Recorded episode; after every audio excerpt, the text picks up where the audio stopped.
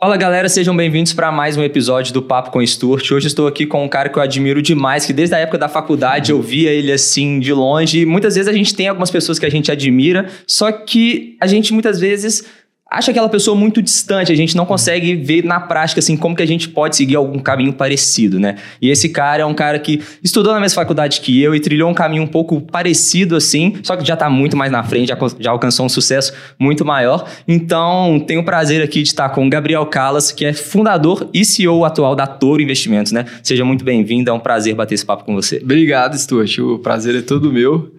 Obrigado a todo mundo que está assistindo a gente. Espero poder contribuir um pouquinho. Não, show de bola, com certeza. Os resultados que vocês atingiram até hoje, assim, falam por si só. E a ideia é tentar extrair um pouco é, desses resultados também para ver o que, que a gente pode aprender com isso, né? Então começa contando um pouco para a gente quem que é o Calas, quem uhum. que é a Toro e como que a Toro está hoje em grandes números. Boa. Eu acho que as coisas sempre se misturaram muito, né, Stuart? A gente começou muito novo.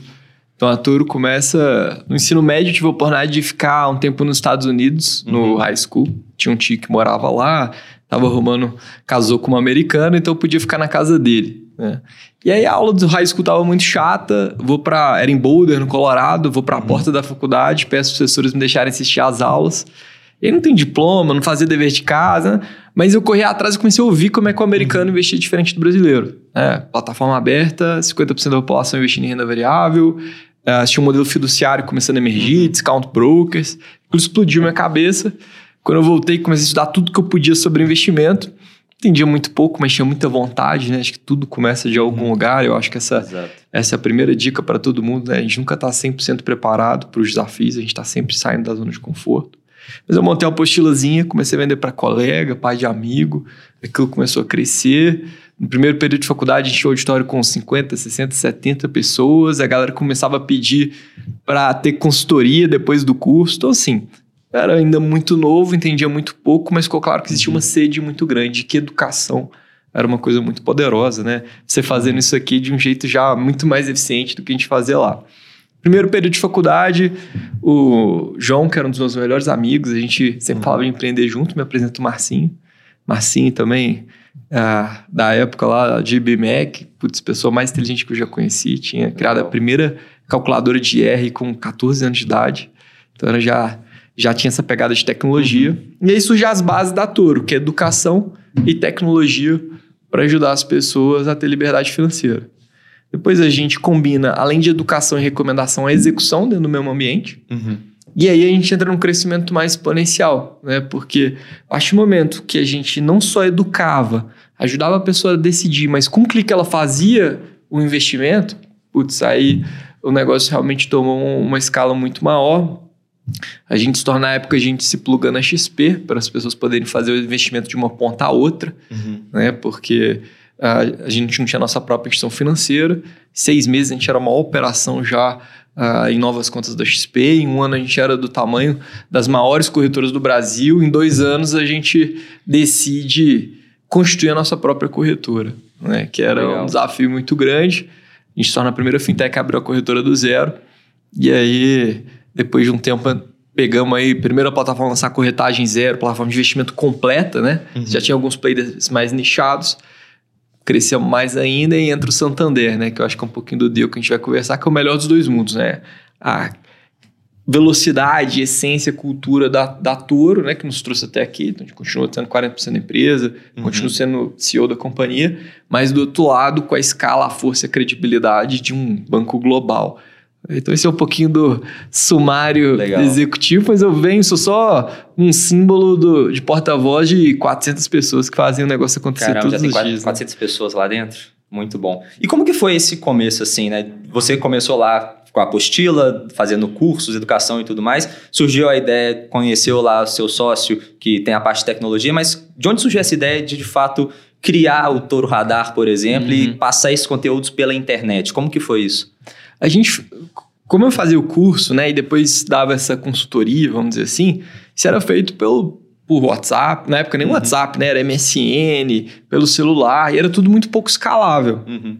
Então a gente falou, putz, isso 2010. 2010. A gente fala, se a gente pegasse essa essa proposta de valor, que parece ter uma sede muito grande, está uhum. validada como hipótese, e entregar o que eu entrego para um, eu pudesse entregar para mil, duas mil, dez mil pessoas.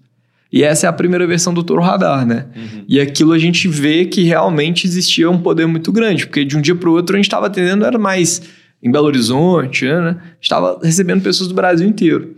É, então aí que começa essa, essa jornada. E, e, todas as ideias, olhando de longe, às vezes parece ter. São só incrementais, é o que você vai ouvindo do público, são os pequenos é, feedbacks que o próprio ambiente vai dando para você, né? Uhum. Então Não. foi acontecendo. Não, legal. E assim, para chegar até aqui não foi fácil, né? Você comentou de forma super resumida toda essa, essa trajetória, desde de fato ter um aplicativo, aí plugou na XP, começou a crescer muito e depois virou uma corretora própria. Como que foi essa transição assim? É, quando que surgiu a ideia de de fato criar uhum. a própria corretora e como que foi esse processo? Pô, excelente pergunta, Stuart. Foi, foi uma das decisões mais importantes, difíceis e gratas que a gente já tomou na vida. Por que, que era muito difícil? Ah, a gente começou o negócio, cara, sem nada. Era uma salinha, metade dessa aqui, cheia de barata. Em determinado momento a gente teve que se endividar, a gente colocou os bens das nossas famílias em garantia. Então, assim, tudo que meu, meus pais tinham construído em 30 anos de trabalho, eles confiaram em ajudar a gente a pegar um empréstimo e tudo mais. E o negócio deu certo, assim. É, de 2014 para 2017, putz, a empresa sai de algumas, centenas, algumas dezenas de milhares de faturamento por mês para milhões. Uhum. Então, se fizesse a conta, estava todo mundo rico. Mas a gente sempre teve um propósito muito grande e a gente nunca escolheu o melhor o caminho mais fácil, mas sempre uhum. o melhor caminho. E muitas vezes ele é, ele é o mais difícil ou mais estreito. E abrir a corretora significava a gente pegar tudo que a gente tinha construído é, nesses, sei lá, a gente já tinha seis, sete anos de empresa e começar do zero de novo. Por quê? Né? Os clientes, a gente, o nosso maior parceiro ia virar nosso uhum. concorrente. Uh, ia ser a primeira fintech do Brasil a abrir uma corretora do zero. Mas aí nesse processo a gente se preparou, a gente fez uma captação Series A que chegou a 100 milhões de reais. Nenhum real foi para o meu bolso, foi tudo para construir uhum. a, a corretora, né, desenvolver toda essa tecnologia. E a oportunidade, Stuart, qual que era? A infraestrutura do mercado financeiro no Brasil, começando no Sinacor, que é a pedra fundamental da, da B3, ela foi construída pensando na cabeça do institucional e não do cliente, uhum. a pessoa física final. Então a gente falou, putz, se a gente tivesse a oportunidade de construir uma corretora do zero, a gente iria não só levar a experiência do cliente para um novo nível, mas a gente ganhar uma velocidade de desenvolvimento muito maior, que é o que a gente aplica hoje. Hoje a gente faz uh, dezenas de deploys em produção por dia. São 20 times ágeis entregando constantemente, que demandava uma arquitetura é, diferente. Né? Então, mas eu brinco assim, que até 2018 a gente fazia videogame. De 2018 para frente a gente fazia avião. Né? Sem instituição financeira, era um jogo completamente diferente. É outro, outro patamar, é, né? Derrubamos aviões de teste, mas com o tempo a gente pegou o jeito e conseguiu combinar o melhor dos dois lados, né? De ter o poder de uma instituição financeira, uhum.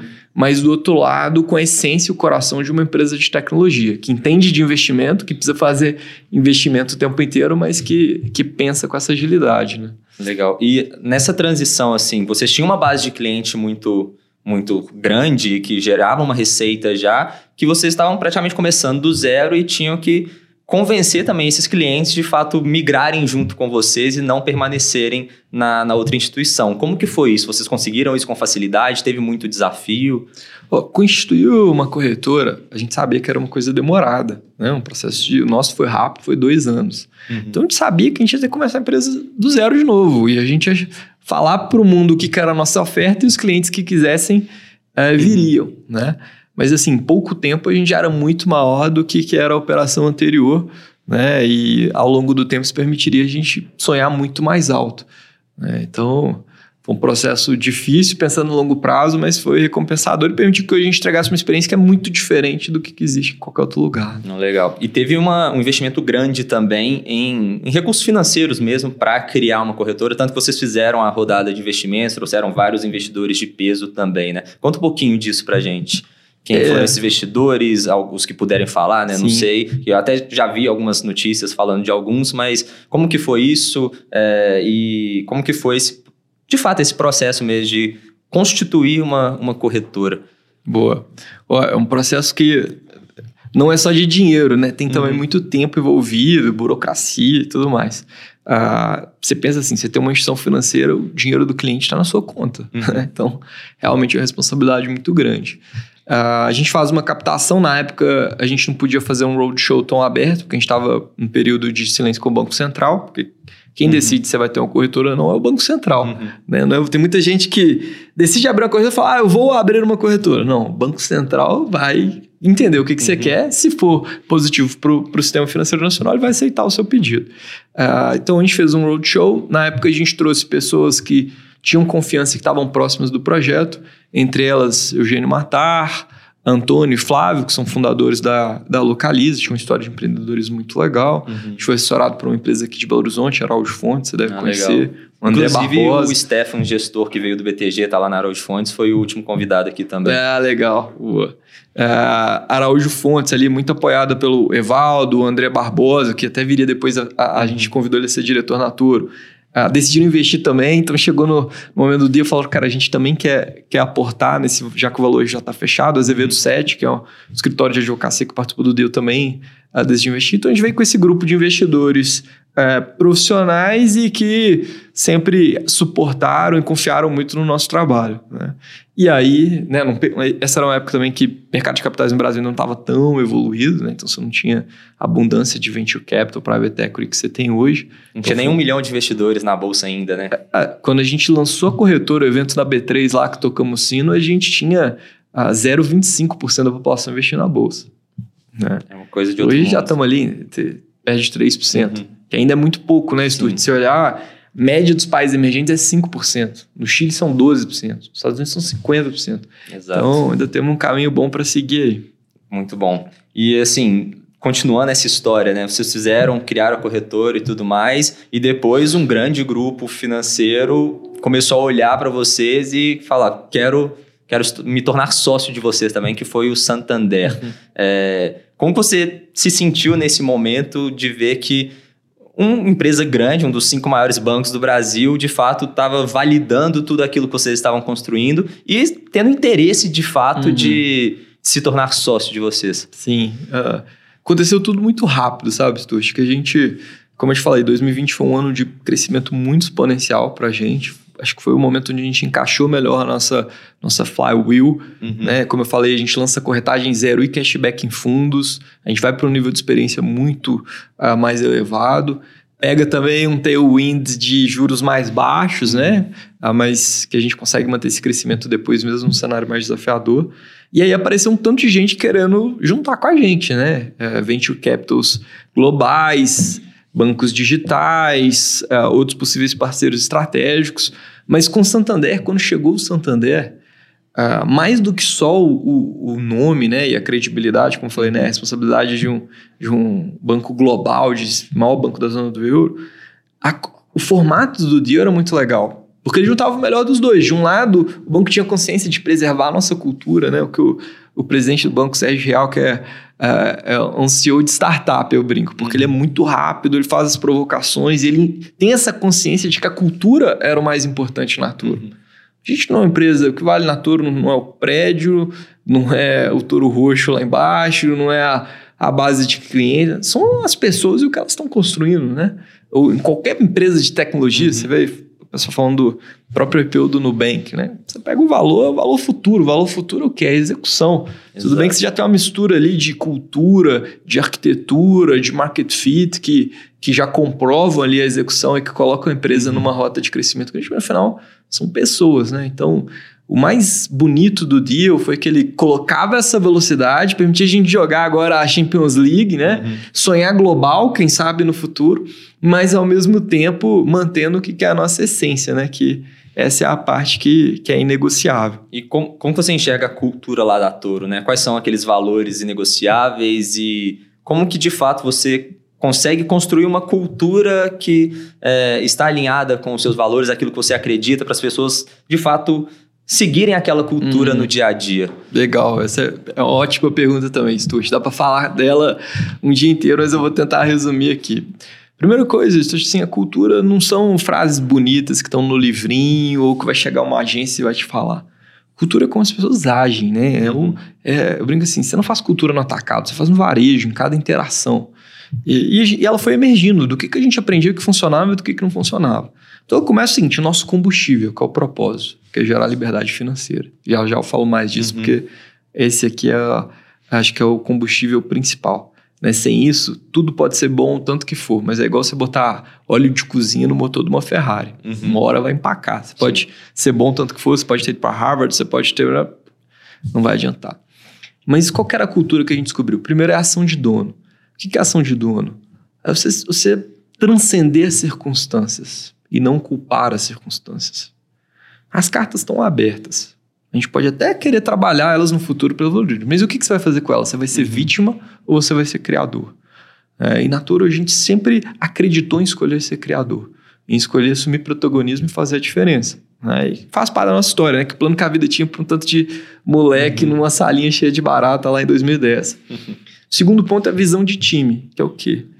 Principalmente quando você fala de tecnologia, colaboração e diversidade são a receita da evolução. Para você fazer um, um aplicativo de, um, de investimento, de gestão financeira, você precisa de várias visões diferentes, inteligências diferentes, uhum. diversas, só que com uma visão alinhada. Então, natura, assim, craques jogam para o time e tá todo mundo ali um pelo outro, né? Isso é uma aventura. Se você não tiver... Quando você decide transformar as coisas, você está sempre na beirada do abismo, né? Você está sempre na fronteira. Eu brinco assim, numa empresa grande, é, é, às vezes é uma estrada asfaltada, né? Uhum. A startup, a fintech, elas saem da estrada e sobe um pulo o arame farpado da beirada da estrada e vai subir um morro esburacado de noite. Então você, coloca o time em situações de estresse, se não tiver um pelo outro para se ajudar, trocar feedbacks honestos, uh, sinceros, onde ninguém é melhor ou pior do que ninguém, né? Todo mundo que entra na tour, eu faço o onboarding com, com as uhum. turmas. Primeiro eu falo, olha, eu não sou melhor do que você, você não é melhor do que eu.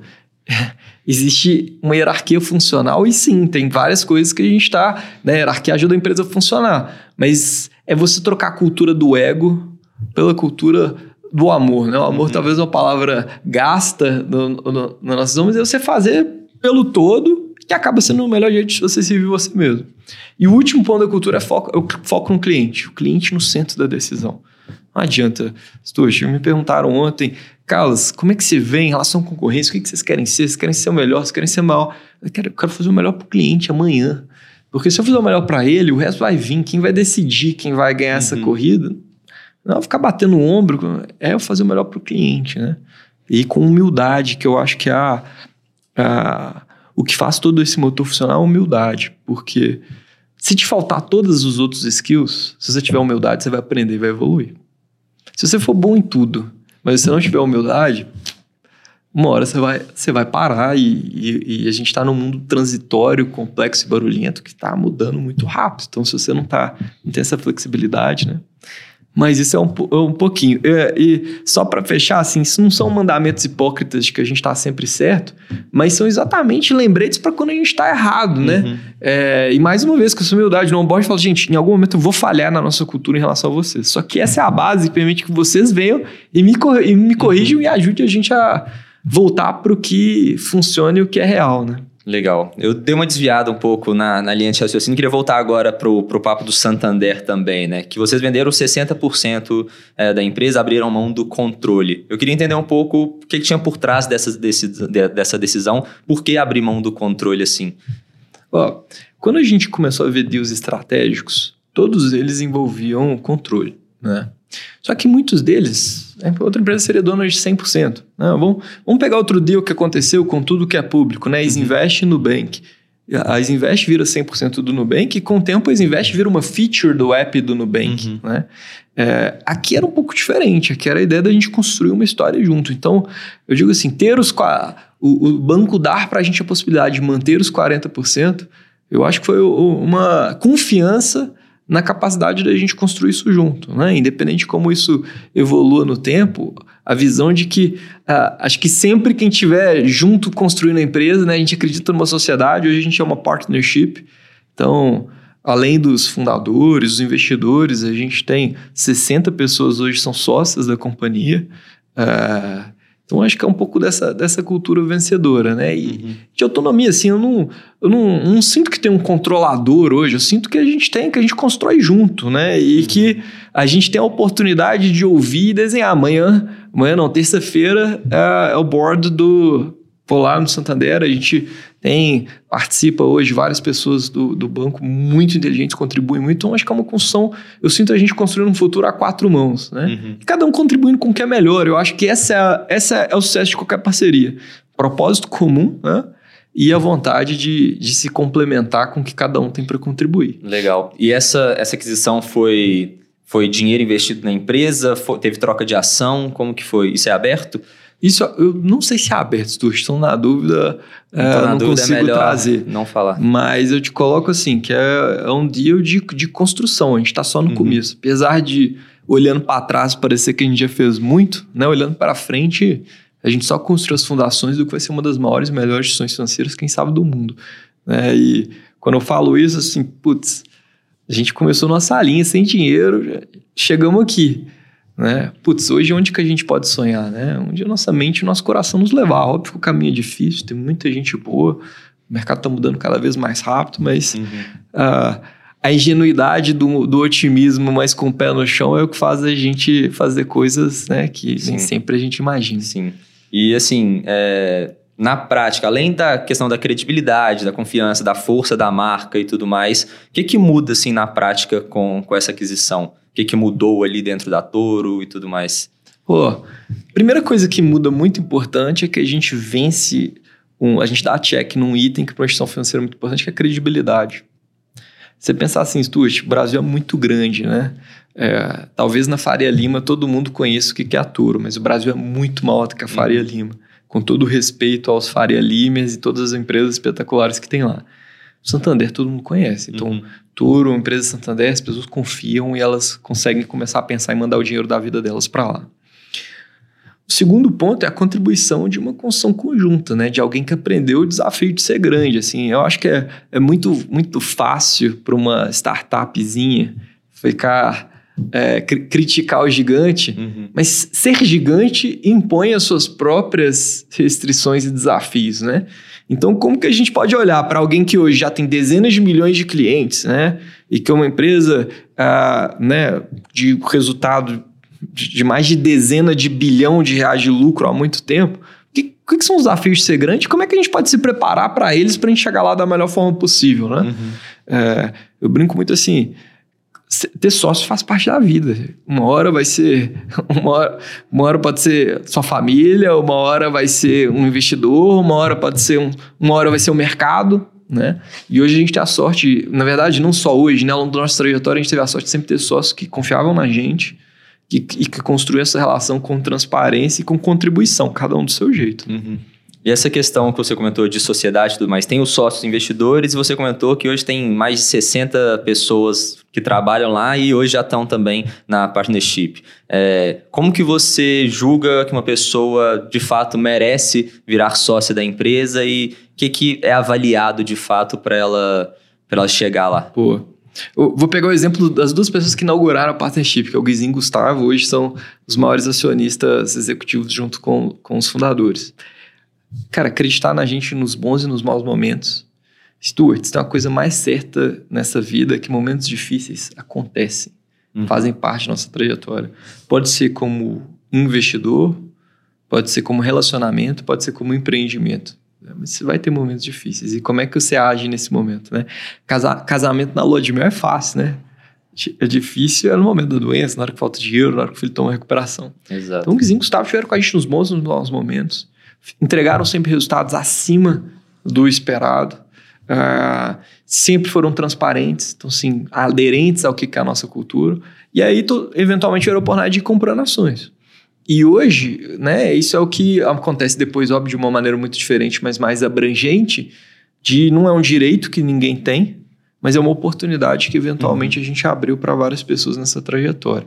Né? A pessoa compra as ações, passa a ter uma parte. Como funcionam vários programas de, de partnership hoje, Sim, né? XP tem uma história de partnership muito bonita também, o próprio BTG, né? Esse é uma coisa legal do mercado financeiro que talvez as startups, uhum. empresas de tecnologia deveriam olhar mais, né? A beleza de você dividir o bolo e colocar todo mundo olhando para o longo prazo. Né? Sim. Até porque, de fato, o da pessoa começa a ficar na reta também, né? Então ela tem um interesse maior de, de fato, fazer acontecer, porque se a empresa está ganhando, ela está ganhando junto. Yeah. E, e, com hoje... visão de longo prazo, né? Exato. Não quer só receber o salário dela ali no yeah. final do mês e, e ir para casa. E hoje, quais são os seus principais desafios, assim, como empreendedor, como CEO, como líder de uma empresa de 400 funcionários? Uhum. Ó, primeiro que eu acho que o papel de CEO tem um glamour é, exagerado, mas é só uma ferramenta, é igual um copo. É uma ferramenta, tem um objetivo aqui, né? Manter a água, uhum. beber e tal. Qual que é o objetivo da ferramenta do CEO que eu brinco com todo mundo? É servir todo mundo e ter o direito de errar por último em algumas questões pensando melhor para o todo, né? É, associou a dois, vai fazer dois anos, mas foi isso que eu aprendi, é servir e ter o direito de errar por último fazendo melhor para o todo. E numa empresa como a Tor é cuidar de uma rede de relacionamentos, né? A empresa é quase um sistema neural distribuído uhum. ali, né? Você pensa a gente falou aqui do casamento, né? A, a, a Toro, um casamento, um casamento já dá errado, já é desafiador. Uhum. Uma empresa igual a Toro, um casamento poligâmico de 400 pessoas. Então, o tempo inteiro você tem... Como é que você vai curando os relacionamentos permitindo que eles sejam funcionais para um objetivo? Uhum. Então, acho que é dar clareza, da visão, dar clareza dos desafios. Ser muito honesto com o time. As pessoas, todo mundo entende quando alguém está falando verdade ou mentira. Não adianta, né? E a gente vive num mundo que está acostumado com as pequenas mentiras. Uhum o quanto mais transparente você for, mais você vai conseguir motivar e gerar liderança. E mostrar vulnerabilidade. Putz, sou uma pessoa igual todo mundo na turma, aprendo com tanto de gente lá, né? E eu acho que o nosso maior desafio é, passa pelo que a gente conversou aqui, é cultura. Como é que a gente vai manter a nossa cultura? Uhum. Né? Porque se a gente tem as pessoas certas, se a gente tem o objetivo certo, a gente tem um propósito, se a gente tem as ferramentas, né? a gente precisa que as pessoas estejam com conseguindo. Certeza. E eu acho que isso passa, volta um pouquinho no ponto do propósito. Né? Ah, acho que toda, toda pessoa, ou empre, né, e o que vale para a pessoa, a gente consegue transcender para a empresa, tem três pilares principais, Turt. O primeiro é o hard skill, que é o técnico. No caso de uma empresa, a sua estratégia. Como que a sua estratégia diferencia do outro? Por que, que você uhum. vai conseguir chegar lá? Qual é o mercado que você tem? Ok. Só que isso você não vai resolver sem um segundo pilar, que é emocional. Como é que você vai fazer com que a estratégia aplique todo dia? E quando a gente fala de uma empresa que está que, que tá sempre na fronteira da inovação, a carga emocional é muito grande, porque você está sempre. Né, tem até os nossos mineiros aqui de, da Amélios, né? Que tem uhum. aquele livro do. Uh, o do Israel. É, que é o, é o nosso Ben Horowitz mineiro, né? Uhum. Que tem lá o The Hard Things About Hard Things. Tem o, deles tem um palavrão, então vou, vou evitar aqui para a audiência né? A arte de se ferrar uhum. todos os dias Sim. e não desistir. Uh, então isso é um nível emocional. Você pega o Nadal lá. A diferença do primeiro do mundo pro décimo no tênis não é a técnica, é o emocional, é o propósito. Okay? E aí você desce para um. Se, se, tomar as decisões com serenidade, uhum. né? E aí você desce para um outro patamar que é, o, que é o de propósito. Qual é o combustível dessa jornada? Porque, por exemplo, a Toro, que é uma empresa nova, pequena, tem 12 anos de história. A Toro vai ter décadas de história. O Santander uhum. tem 160 anos de história. Então isso aqui é uma maratona. E o propósito é o combustível que vai mudar cada passo de ser dolorido para ser um passo. É você trocar a dor do sofrimento pela dor da evolução. A zona de conforto é uma ilusão. Ou a gente vai sair dela compulsoriamente e vai sofrer, ou a gente vai sair dela conscientemente e vai evoluir. O propósito é o que te faz escolher sair conscientemente e evoluir e gostar do processo. É. Você, você faz academia? Sim. É, quem faz não a... parece, Eu tá mas... dando pra ver que não tô fazendo, né? Mas que... quem faz academia há muito tempo aprende a gostar de trocar de ficha, né? Uhum. Dói, mas é gostoso. Por quê? Porque você deu propósito para aquela, pra aquela dor, né? E eu acho que é um pouco sobre isso. Você vai fazer uma jornada de longo prazo e é isso, e aí volta mais uma vez: relacionamento, empreendimento, investimento, mesma coisa. Você só consegue construir visão de longo prazo fazendo com que a beleza da construção de um futuro melhor se torne alegria para ser feliz a cada dia. Quer dizer que não vão ter momentos difíceis, tem momentos difíceis. tem vários dias que eu lembro de uhum. sair, putz, de, é, de, de, momentos de muito medo. Vão vir. Mas quando você tem um propósito, você encontra luz. E, e o legal é que às vezes nos momentos de maior escuridão é os que você encontra as maiores forças, né? Legal. E agora a gente está chegando um pouquinho para o final, o horário já está quase dando o horário que você precisa ir. É, queria fazer um ping-pong com vocês, algumas perguntas, bate-volta, Tá perguntas um pouco mais rápidas também, para a gente conseguir é, ver um pouco de tudo. É, como que é a sua rotina, o que, que você gosta de fazer e o que, que não pode faltar no seu dia? Olha, é, me Ou conectar. Me conectar. Eu- alguns chamam de meditação, mas é me conectar com o momento presente. Durante o dia, vários momentos eu tenho uma chamada para me distrair. Né? Ficar ou preocupado demais com o passado ou no futuro, e eu aprendi que a gente toma as melhores decisões quando a gente está presente. Então acho que é o ponto mais importante da minha rotina é me reconectar com o presente. Pode ser olhando no olho de alguém, pode ser ouvindo uma música, pode ser meditando, orando, o que for, mas acho que é isso. Voltar para o momento presente. Qual que é a sua maior inspiração? Minha maior inspiração, nossa, tenho, tenho muitas. Acho que é, é poder pegar o melhor de cada um, né? Viver e de cada cena aprender o melhor com, com o que é dado em cada, em cada situação. Seus princípios inegociáveis, aqueles que te ajudaram a conquistar o que que você conquistou e você acredita que de fato vão te levar ainda mais longe. Propósito compartilhado, conexão com o momento presente e acho que a humildade para aprender. Excelente. Qual foi seu maior erro na sua trajetória empreendedora e o que, que você aprendeu com ele? a acreditar no ego. É, quando a gente se move para um objetivo egoísta, como eu falei lá, é botar óleo de cozinha no motor da Ferrari. Então, Uhum. é, aprendi que o ego é um beco sem saída. Uma dica útil para quem está começando a empreender, ou até mesmo já empreende, mas está começando a escalar o negócio, contratar outras pessoas e tudo mais. O que, que essa pessoa deve focar? Mas cuidar, entender muito bem qual que é o motor de crescimento da sua empresa. Né? Tem o Jim Collins tem um conceito legal que é o da flywheel. Todo mundo pode buscar lá e pesquisar, vai conseguir aprender. Ah, e acho que, em- aprofundando um pouco a conversa, como eu falei, a gente é convidado o tempo todo para estar olhando para fora. A gente vive num mundo barulhento, complicado e transitório. Só que as respostas estão dentro. Então acho que é olhar mais para dentro. Enquanto você depender das circunstâncias, depender do que está do lado de fora, você vai viver numa corrida de, de rato. Né? Enquanto na hora que você olhar para dentro, encontrar estabilidade, presença, inteligência dentro, dentro de você, eu acho que aí você, você começa a realmente conseguir liderar e, e- e ajudar as pessoas. Legal. Se você estivesse começando hoje, né, com o conhecimento que você tem, enfim, faria alguma coisa diferente?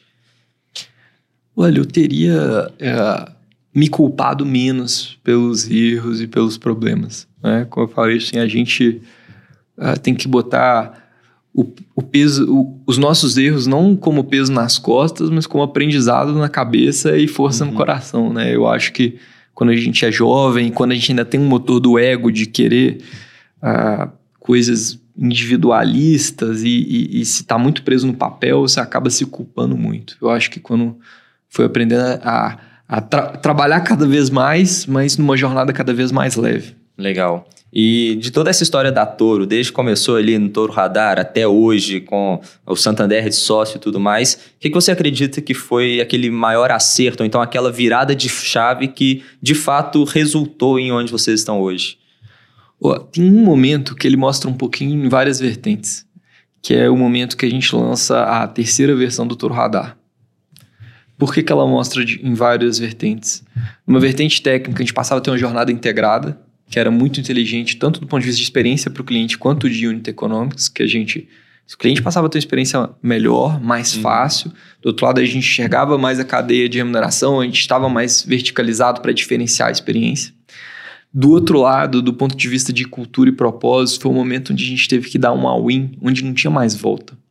E era um all-in que não envol- envolvia só a gente, sabe, Uhum. Stuart? Era sobre o dinheiro das nossas famílias, que estavam de garantia, como eu falei, tudo que vem de uma família de classe média, então tudo que eles tinham construído estava em risco no negócio, a gente passava a ter colaboradores, então não era, era pelos funcionários, era pelos clientes. Então acho que foi quando a gente encontrou o poder de um propósito compartilhado. Se é só por mim, se é só por você, cara. é, mas se é por nós, a gente consegue mudar as coisas. Nesse momento foi quando a gente, a gente encontrou isso. Legal. E agora uma recomendação de um livro fundamental, assim, super interessante para você, aquele livro que você acha que todo mundo deveria ler. Ó, empreendedor, The Hard Things About Hard Things, é, é, cara, eu já li ele umas três, quatro vezes. Que isso. É, Cartas de Bezos é um legal que eu acabei de que eu li recentemente, gostei muito também. Gostei demais desse também. É, Achei bem. fenomenal. Bem interessante. Eu adoro biografias, então essas, Acho que biografia de empreendedor você consegue ganhar tempo, que você aprende com, uhum. com o erro dos outros. E desse ponto de vista mais existencial, para mim, o, em 2012 eu li O Poder do Agora, que foi um livro que me ajudou a começar essa jornada de, de olhar para dentro. Legal. E agora a gente tem só mais alguns minutinhos. Queria entender um pouco sobre é, seus investimentos. Imagina que a maior parte do seu patrimônio hoje está em equity da empresa, mas você também faz investimentos no mercado financeiro? É, igual você falou, meu maior investimento é touro. Uhum. Depois disso, eu acho que eu aplico o que eu acredito, que é, primeiro, visão de longo prazo. Né? Mais uma vez, é o jeito que eu decido com relacionamentos, com empreendimentos e com investimentos. Segundo, diversificação. Né? É, a diversificação, é, você conseguir hackear o sistema de risco e retorno não necessariamente são proporcionais quando uhum. você encontra um ponto ótimo de diversificação.